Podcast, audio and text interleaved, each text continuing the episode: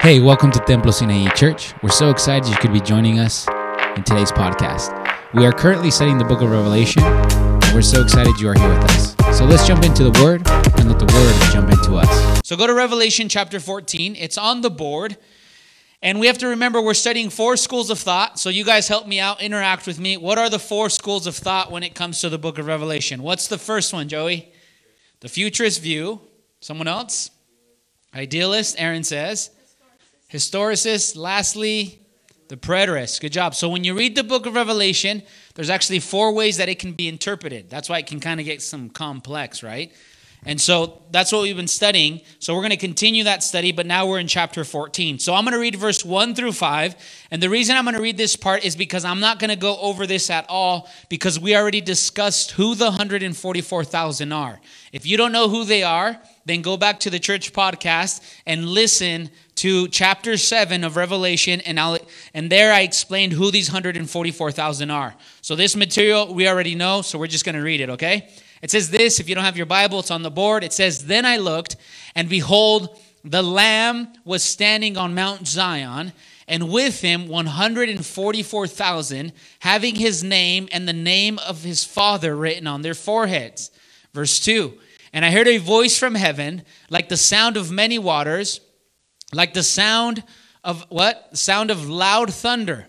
And the voice of which I heard was like the sound of a harpist playing on their harps. Verse 3.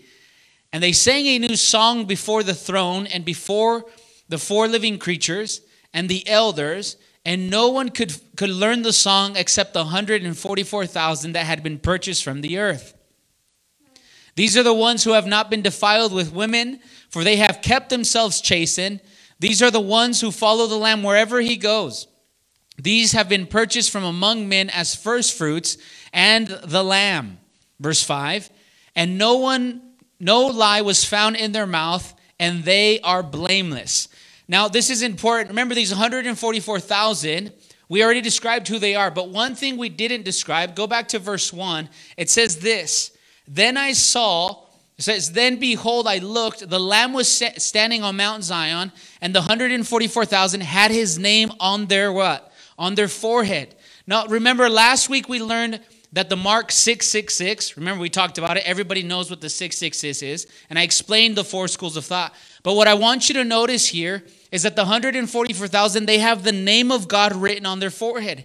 And remember, what we talked about is that the 666, what does it represent? What it represented, remember, we talked about loyalty either to the devil or loyalty to God. So I want you to know whoever these 144,000 are, their, their, their loyalty is to the Lord. Amen. And so our loyalty, friends, should be to the Lord. And like Mariela was saying earlier, I know there's a lot of things calling our attention, a lot of things trying to distract us, a lot of things trying to pull us away from the Lord. But I want to encourage us that we would have the mark of the Lord on our forehead, on our heart. Who says amen to that? Amen. So now, again, I'm not going to explain 1 through 5 because I already did in the past in chapter 7. Now I'm going to study the new material with you. So let's go to verse 6. Amen. Revelation 14, verse 6. And it reads this way And I saw another angel flying in mid heaven, having the eternal gospel to preach to those who live on the earth and to every nation, tribe, tongue, and people. Verse 7 And he said with a loud voice, Fear God and give him glory because the hour of his judgment has come. Worship him who made the heaven and the earth and the sea and the springs of water.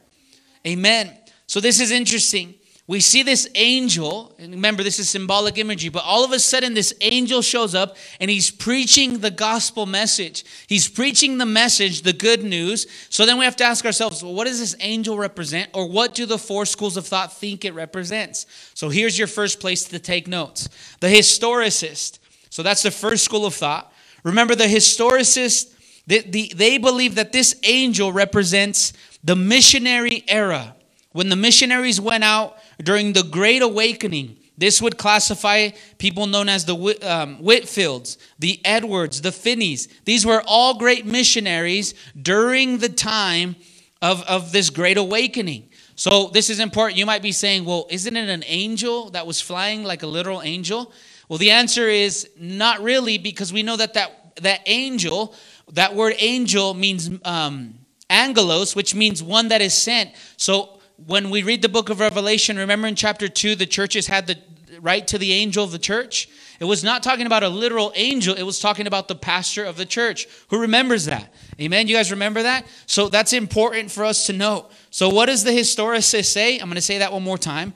The historicists believe that this angel represents the missionary era, the great awakening in the time of the Whitefields, the Edwards, the Finney's. These were all great missionaries during the great awakening. Now, the second view is the preterist view. So, who does the preterist believe that this angel is?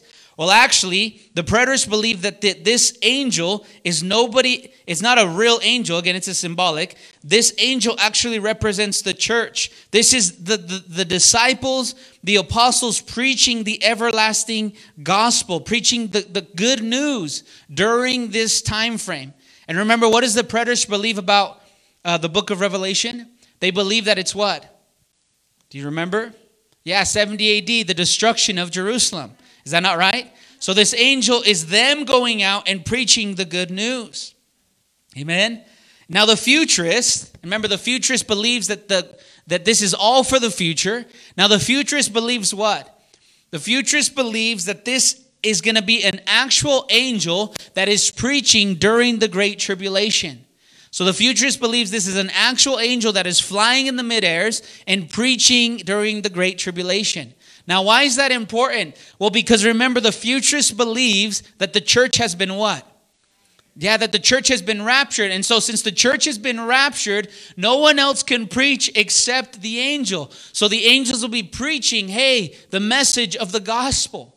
The message of the gospel. And look at verse 7. Put your eyes on the board for a minute because you might be thinking, well, this doesn't look like the gospel at all. But it actually is the basics of the gospel. Look at this. It says, Fear God what does Proverbs tell us? If you want wisdom, the first thing you should do is fear God. And not that you're, oh, I'm so scared of you. No, is that you respect God, that you have respect for Him. So the first thing is fear God. The next thing is give Him glory. Remember, you were created not for yourself. And I know that's the, opposite of what the culture tells you, but you were created for God's glory. The reason you exist is for His glory. Who says amen to that?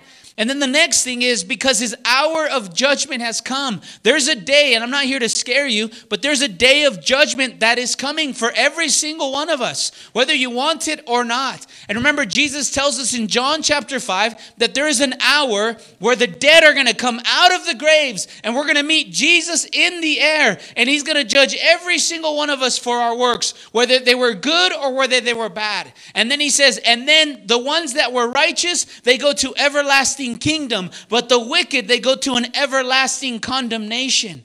So, this is the gospel message in essence. Again, we get to choose our destiny. You, you get to choose. You get to choose if you go to the eternal kingdom or you get to choose if you go to eternal destruction. That's completely up to you. And then we see here worship Him. Why? Because he's made heaven, he made earth, he made the sea and the springs. The idea here is that this is the gospel message is that God is worthy of all worship. He's worthy of all praise. He's worthy of all adoration. And I know the world and the culture tells us, "Hey, worship yourself." Selfie. Worship yourself. It's all about us. It's all about us. It's all about us. But I'm here to remind you, as disciples of Jesus, our focus is in ourselves. Our focus should be on the Lord the one who created the heavens and the earth. Who says amen to that? And so we see these three schools of thought. So the historicist believes this angel represents missionaries. The preterists believe that this is an this isn't not an actual angel, but it's the apostles, the church that would have been preaching at this time. And the futurist camp believes that this is going to happen during the great tribulation. Amen. So we see verse 6 and verse 7. That's what that means. Now let's go to verse 8. If you're here with me tonight, just give me a snap. If you're here, just give me a snap. Amen. Verse 8, it says, Another angel, a second one, followed, saying, Fallen, fallen is what? Babylon the Great, she who has made the nations drink of the wine of her passion, of her immortality. Now let's stop here for a minute. This Babylon, this is the first time we hear about her. This is the first time we hear about her, so we should be saying, well, who, who is this Babylon? Who is she? Because we don't know anything about her. In chapters 17 and 18, and we're not going to go there till we get to chapter 17 and 18, we're going to find out who this Babylon is. This is actually like Revelation chapter 12. Remember, in Revelation chapter 12, we had just heard about the dragon or the serpent, and we're like, well, who's that? We haven't really heard. We knew it was Satan, but it kind of let us know information before giving us the whole detail. So it, this is the same scenario. We're going to learn about Babylon the Great. Who is she? We're like, who is she? We're going to find out in chapter 17 and 18 who she is fully, but I want you to know what it says about her. What does John say about Babylon the Great? It says, Babylon the Great, she who has made all the nations drink of her wine, of the passions of her, of her immortality. So this is all symbolic, this is all symbolic imagery. So you have this cup of wine, and she's making them drink it. Not that they're literally drinking it, but as they're drinking it, they're becoming drunk off her immortality. Now, I want to show you who this Babylon is just in a couple passages. Go with me to Revelation chapter 17. And again, it, we're not going to see all of it, all of her, but I just want to see a couple verses. Let's read verse 5, okay? Revelation chapter 17, verse 5 and 6. Amen. Do you guys have it? Verse 5 and verse 6. Joey, will you read that for us out loud, please?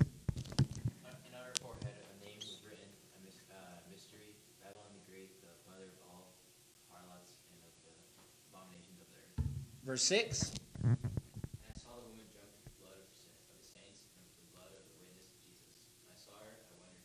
So notice John sees Babylon, sees this mysterious Babylon, and she's drunk off the blood of the saints, and she's on the blood of Jesus and his witnesses. And John sees her, he's like, whoa, he's greatly marveled at her. And again, we don't know who she is. We will when we get to 17 and 18. But again, he, this is just a little glimpse of who she is. Now, jump to chapter 18. Jump to chapter 18. Let's just read verse, um, verse 2. It says this And he cried out with a mighty voice, saying, Fallen, fallen is Babylon the Great she has become a dwelling place of what? Of demons and a prison and of every unclean spirit and a prison of every unclean spirit, and a prison of every unclean and hateful bird. So I want you to note this. In Babylon, they're inside in her, she's described as one that is possessed with evil spirits, possessed with these things, right? And then also we saw a little bit about her. She's the one who drinks the blood of the saints. She's the one who drinks the blood of the witnesses of Jesus. So then we have a little bit of detail of who she is. So then I need to explain so who do they think she is? Well, she's also known as the great city. Go to Revelation chapter 11, verse 8. Revelation 11, verse 8.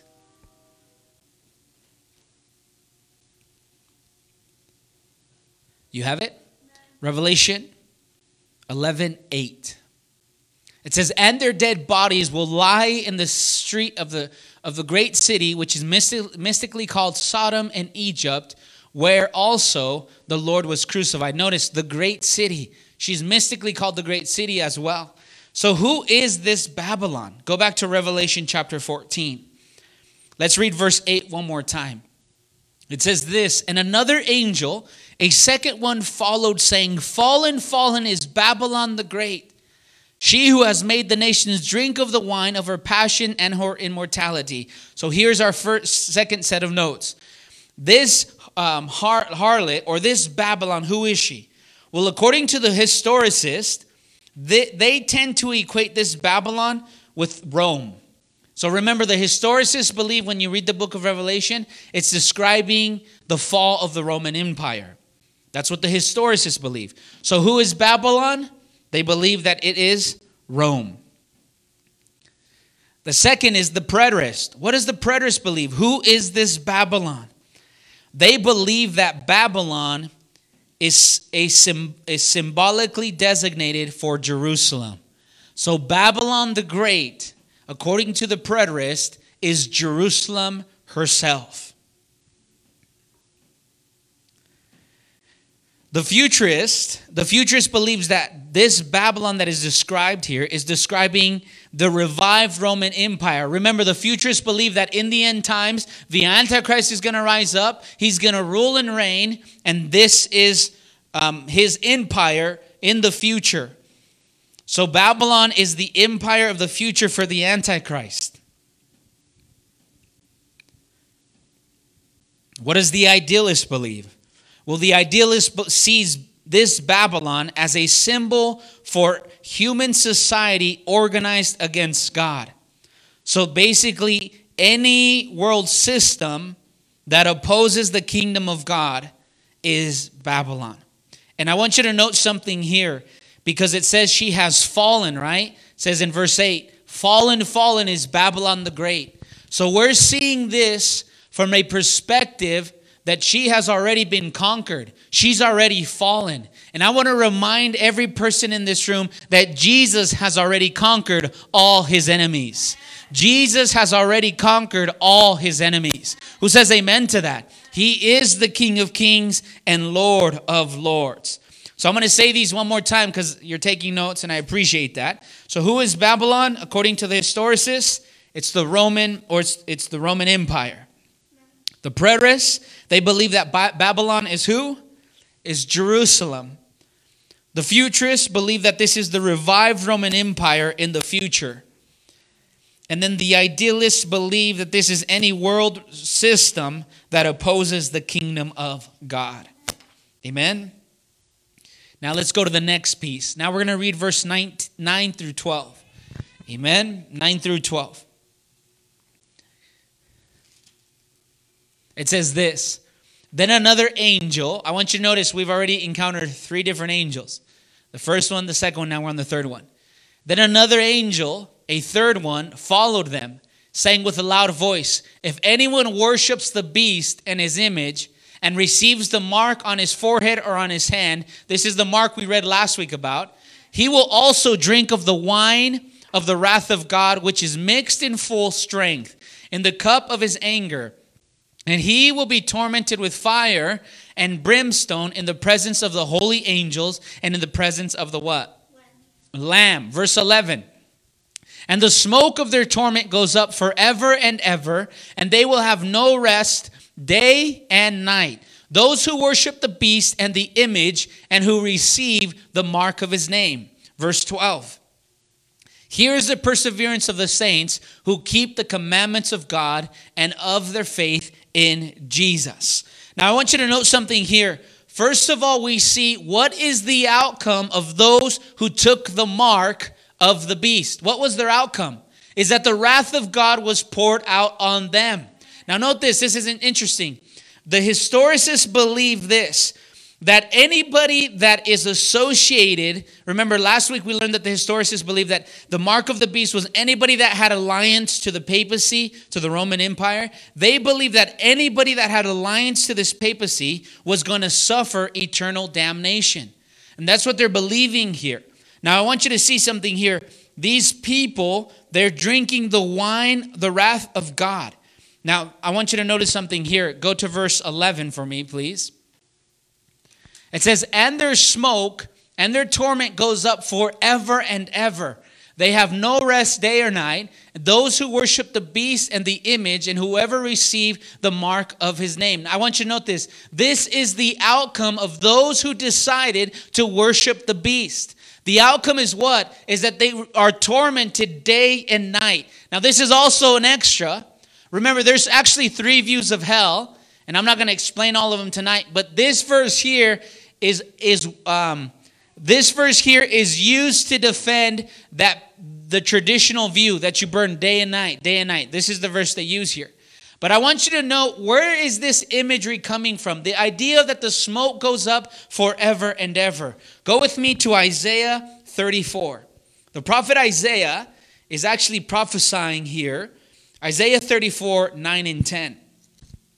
Isaiah 34, verse 9 and 10. This is where this imagery comes from. Amen. And then there's going to be brimstone and, and fire. Where does that come from? I want to show you where this imagery comes from. If you have it, say amen.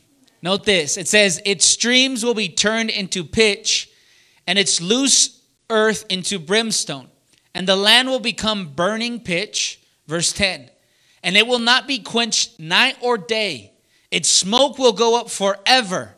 From generation to generation, it will be desolate, none will pass through it forever and ever. So, note this idea, this imagery that we're reading in Revelation that it's burning day and night, that the smoke is going up day and night, is coming from what? The book of Isaiah. The prophet Isaiah is telling us these things. And we have to note this and understand this imagery. Now, I want you to go to Genesis. Genesis 19, verse 28. That prophecy, by the way, is God's is prophesying against Edom. Now go to Genesis chapter 19, verse 28, and we're going to see this same, same imagery. Now we're going to see the smoke, the eternal destruction. So remember, God destroys Sodom and Gomorrah. Do you have it? I'm going to read verse 27, but 28 also. Now Abraham arose early in the morning, and he went out to his place where he stood before the Lord. And he looked down toward Sodom and Gomorrah and toward the land of the valley, and he saw and behold the smoke of the land ascending like the smoke of what? A furnace. So when Sodom and Gomorrah were destroyed, Abraham walked out and he could see from a distance the smoke that was arising. He could see that smoke arising. So what, what is John doing when he talks about that Babylon, her or not Babylon, sorry, the ones who took the mark of the beast, their smoke was ascending. Where's that coming from? It's coming from Isaiah and it's coming from Genesis. It's that imagery there. So remember, the historicist believes that anybody that had alliance to the papacy they were going to suffer eternal damnation. Now, the preterists believe, remember, they believe that the beast was. Um, the beast was the Roman or Nero himself. So basically, the idea here is that the destruction of the city of Jerusalem and those who participated, this was going to be their outcome. This would be their outcome, that they would be destroyed by God's wrath. Now, the futurists believe that this is for the future, that anybody that takes the mark of the beast, they will be condemned by the Lord when it's time to condemn them. So they believe that this is for the future. Anybody that takes the mark of the beast, this is their eternal punishment. Now, I think this is interesting. The idealist here believes that this can just speak about any time God wants to bring judgment. However, they, they mention this, and I want you to note this. Go to Matthew 5, verse 45. Matthew 5, verse 45. Matthew 5, verse 45.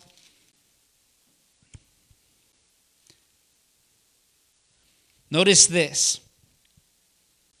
Matthew 5, verse 45. Let's all read it together on the board on the count of three so I can get some water. Everyone read it. One, two, three. Go ahead.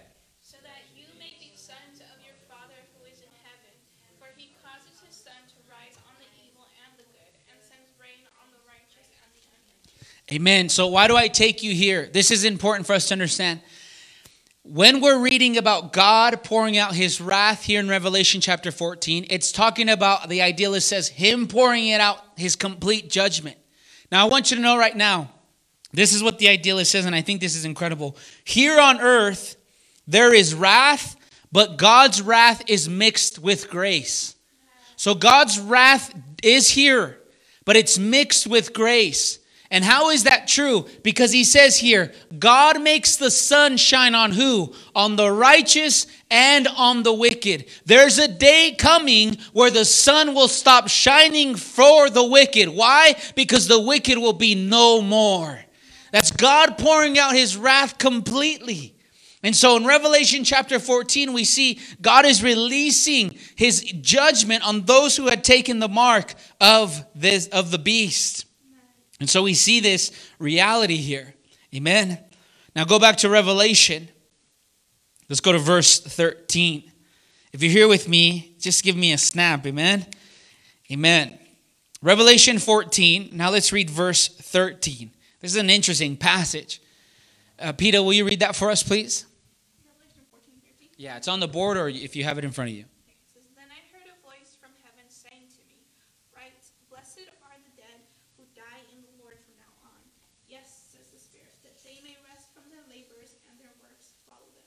Amen.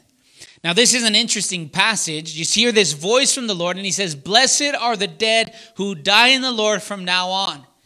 Now, this actually sounds like it, can be kind of confusing or contradicting. Well, what about the people that died before this point? Were they not blessed? No, that's not what it's saying here, and we have to note what it's actually saying here. This is actually suggesting, or it's an actual de- declaration, if you will, that those people that died in Christ are blessed. So those people that die in Christ, they are blessed. And why are they blessed? Notice what the Holy Spirit says. The reason that they're blessed is because what? They can rest from their labor, but their deeds follow them.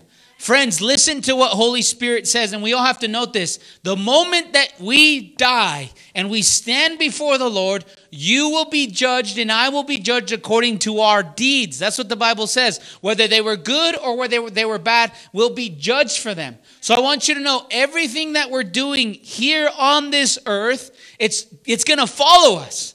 It's going to follow us into eternity. Every decision we made, every, every way we responded, it's going to follow us into the next age. And Holy Spirit is saying, hey, guess what? Blessed are the people that died from here on. Why? Because their works are going to follow them. Blessed are those who die for the sake of Christ. That's what it's saying here. And so the historicists believe that these are the martyrs that had been killed um, by the Roman church for the sake of Christ. Amen. Let's go to Philippians 1, verse 21 through 23. Philippians 1, verse 21 through 23. A, a well passage that we know. Paul speaking here. For me to live. Philippians chapter 1, 21 through 23. Amen. It says this For me to live is what? Christ and die is what? It's funny that Paul says this. Hey, Aaron, it's funny that he says this. Hey, Junior, for me to live is Christ, but if I die, it's gain. And all of us are like, what? Die? None of us want to die in this room. Like, nobody, raise your hand if you want to die. Nobody, nobody in the room, right? Nobody wants to die, but Paul is saying, hey, if I do die, it's for my gain. And that's what Holy Spirit is saying over there in Revelation chapter uh, 14. Now, watch verse 22. But if I am to live on in the flesh, this will mean fruitful labor for me, and I do not know which to choose. Verse 23. But I am hard pressed from both directions, having the desire to depart and be with Christ, for that is very much better. Who says amen? I know, I know the life we're living now might seem so appealing. I know the things that we're going through, whatever, you're like, man, this is the best, like for real. But I want to remind you that there's something greater coming. There's someone greater, and his name is Jesus Christ. That's what we're living for. That's why we gather here. That's why we live the way we live. Why? Because we're living for the Lord. And so I want you to note that and put that in your heart. Hey, there's something better. So, what does the preterist say about this idea? The preterist believes that this is simply implying that from the point of death forward, you're blessed. And that's true, right? That's exactly what this passage is saying. What does the future say about blessed are the dead? They believe that this is actually, again, for the future, and this is for the martyrs during the Great Tribulation. Why? Because they believe during the Great Tribulation the Antichrist is going to persecute the Jews and, and the believers that come to Christ so intensely they're going to die, and then they're going to be blessed because they were martyred for the sake of Christ. And so we see those schools of thought there. Amen. Go back to Revelation chapter 14. Look at your neighbor tonight say, Hey, neighbor, you doing all right? Come on, tell him, Are you doing all right? Come on. Amen. Praise the Lord. Now let's go to verse 14. We're going to read 14 through 20 now. This is this last section here. Verse 14 it says, Then I looked, and behold, a white cloud, and sitting on the cloud was one like the Son of Man, having a golden crown on his head and a sharp sickle in his hand. So notice there's this man sitting on the cloud and he has a crown. Everyone believes this man is Jesus. So write that down. Verse 15. And another angel came out of his temple, crying out with a loud voice to him who sat on the cloud, Put in your sickle and reap, for the hour, for the hour, the hour to reap has come, because the harvest of the earth is ripe. Then he who sat on the cloud swung his sickle over the earth, and the earth was reaped. And then another angel came out of the temple, which is in heaven, and he also had a sharp sickle. Then the other angel, this is the sixth angel, by the way, the one who had power over fire, came out from the altar, and he called with a loud voice to him who has a sharp sickle Put your sharp sickle and gather the clusters of the vineyard of the earth, because his grapes are ripe. So the angel swung his sickle to the earth and gathered the clusters of the vineyard of the earth and threw them into the great winepress of God's wrath. And the winepress was trodden outside the city, and the blood came out of the winepress up to the horses' bridles for the distance of 200 miles. Now, this is an interesting passage, and this is where we will conclude tonight. But I want you to note something here. First of all, we see this angel, go back to verse 14. We see this angel that is sitting on this cloud, and he has this crown. All commentaries believe that this angel is Jesus himself. So Jesus is sitting there, and I want you to know what's in his hand a sharp sickle. If you have never seen what a sickle is, it's just think of like, um, yeah, like the Grim Reaper. You guys know what that is, right? The sickle. So think about this. Jesus is, this is all symbolic imagery. He's sitting on this cloud. He has the crown and he has this sickle, and it's time to reap the harvest. We're all here from Glenns Ferry, a small town. I don't know, Ava, are you from a small town or are you a large town? You're from Vegas, so you're, you're a big town. So you probably don't know a lot about, do you know a lot about farming? Yeah, okay, cool. So then you know what we're talking about. So, anyways, when it's harvest time, what do you do? It's time to harvest. It's time to take it out, right? Because it's ready. So, something is ready here in this scene. Something is ready here in this scene. Now, watch verse 15. Another angel came out of the temple, crying out with a loud voice to him who sat on the cloud Put your sickle and reap reap, for the hour to reap has come because the harvest of the earth is ripe. So a lot of people have problems with this. Wait a minute. Jesus is sitting on the clouds. Another angel shows up and gives Jesus orders. How is that? But notice where this angel came from. Where did the angel come from? Out of the temple. He came out of the presence of God. So God could have communicated this message to this angel hey, go tell my son it's time. There's not a problem here right? But I want you to know it's time because the harvest of the earth is ripe. So, what does the historicist see from verse 14 to 20? The historicists here, what they are picturing, this is the consummation of all things. When the enemies of the church will be cut off. Here, this is the end of the world. This is the destruction of the wicked on the last day. This is what the, the historicists believe that when we're reading verse 14 to verse 20, it's the end. It's the end of all things. All things are being consumed. So the historicist believes that this is the harvest at the end of the age. And they say it's evident because why? Because the harvest is ripe, verse 16. And he who sat on the cloud swung his sickle on the earth. And the earth was what? It was reaped, right? It was reaped. And then we see that the, the, the wine press is pressed. Go to verse um, 18. Then another angel who had power of the fire came out from the altar, and he called out with a loud voice to him with the, the sharp sickle, saying, Put your sharp sickle, gather the clusters of the vineyard of the earth, because the grapes are ripe. Verse 19.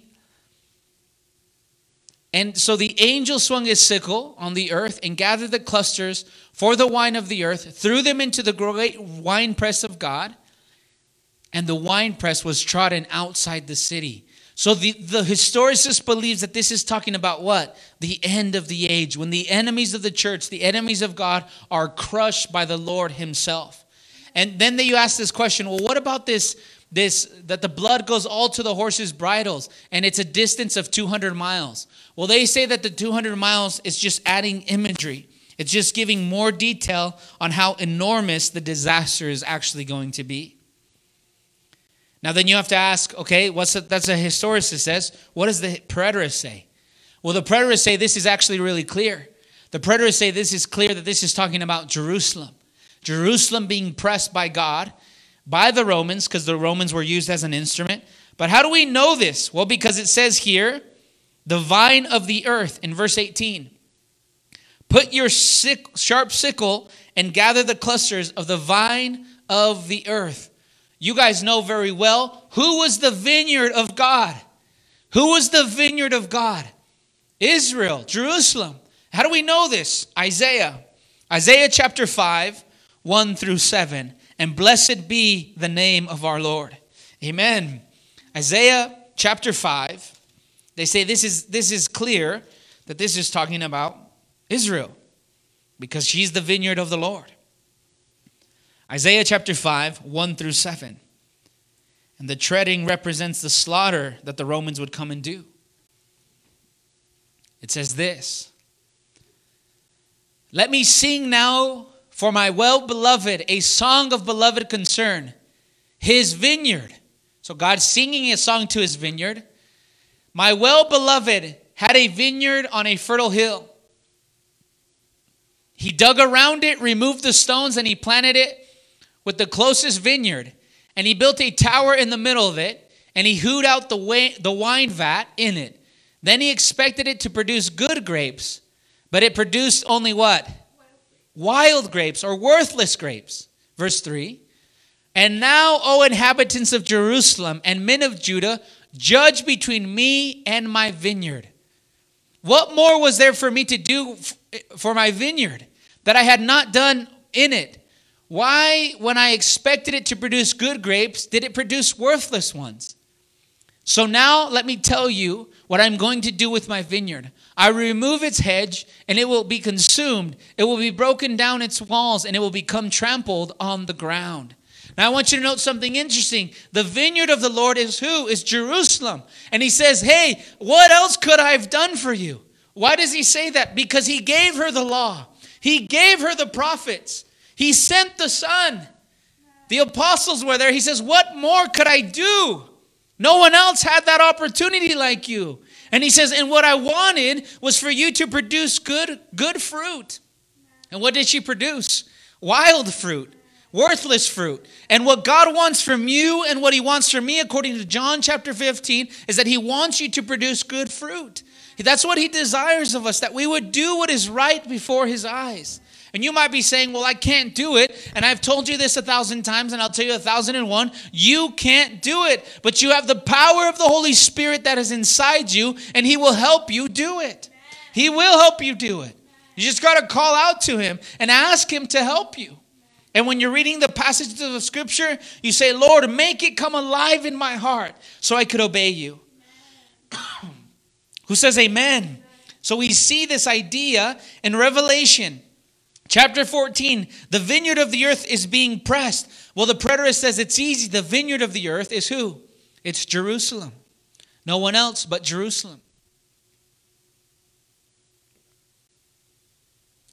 Amen.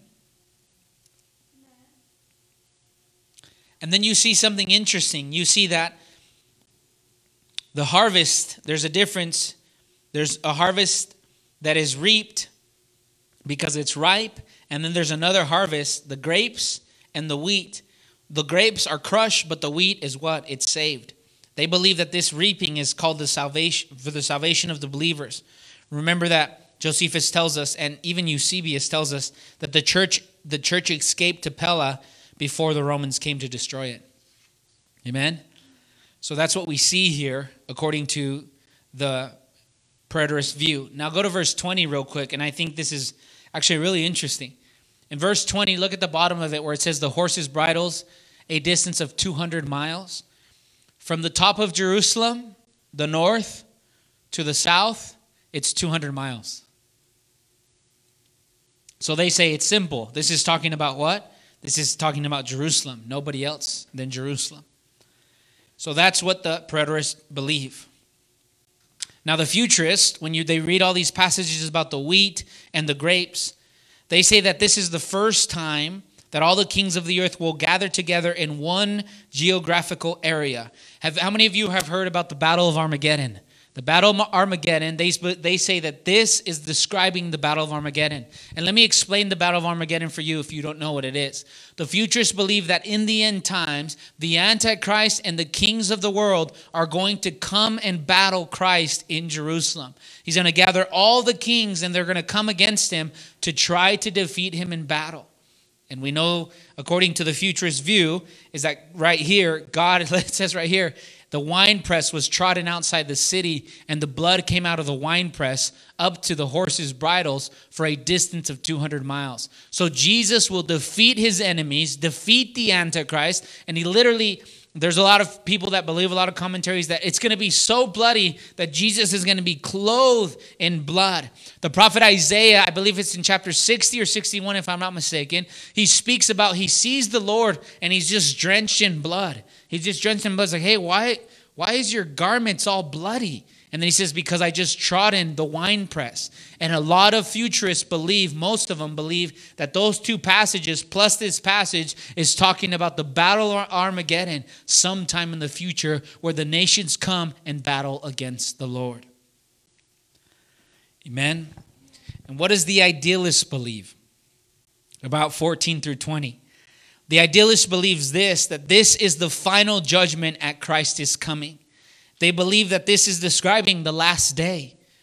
They believe that this is describing the resurrection, the rapture of the church, the wicked being judged, the righteous going to the Bema seat. And they say it's because we see that the harvest here, the grain, and then we see second, these grapes. So the idealist believes that these passages are simply describing the last day. Amen. And so, does that make sense? It's a lot of information in these passages, but it's important for us to note them. So, I want to encourage us one more time that we would be reading these passages and we'd be asking Holy Spirit to reveal to us what school of thought we are at. Amen. And so, where you are, just close your eyes. I'm going to close with a, a, prayer, and then we'll do Q and A. If you have questions, we'll have answers. Amen. So just close your eyes where you're at. Father, in the name of Jesus, we just thank you for this time that we could be here in your word. And Lord, we just pray that you'd open up our understanding so we can understand these passages, God. Help us understand them, O Lord. Fill us with your spirit, fill us with your understanding, and give us your grace, Lord. And Lord, I just pray for everybody in this room, Lord, as we heard the basics of the gospel, that we could fear your name, Lord, that we could worship you, and we can know that judgment day is coming. Lord, help everybody in this room because we recognize that we are weak, we are broken, and we need your help. Won't you come as the helper that you are, Lord? The Lord is our helper and our shield. Lord, come and help us, God. Come and help us finish walking according to your word.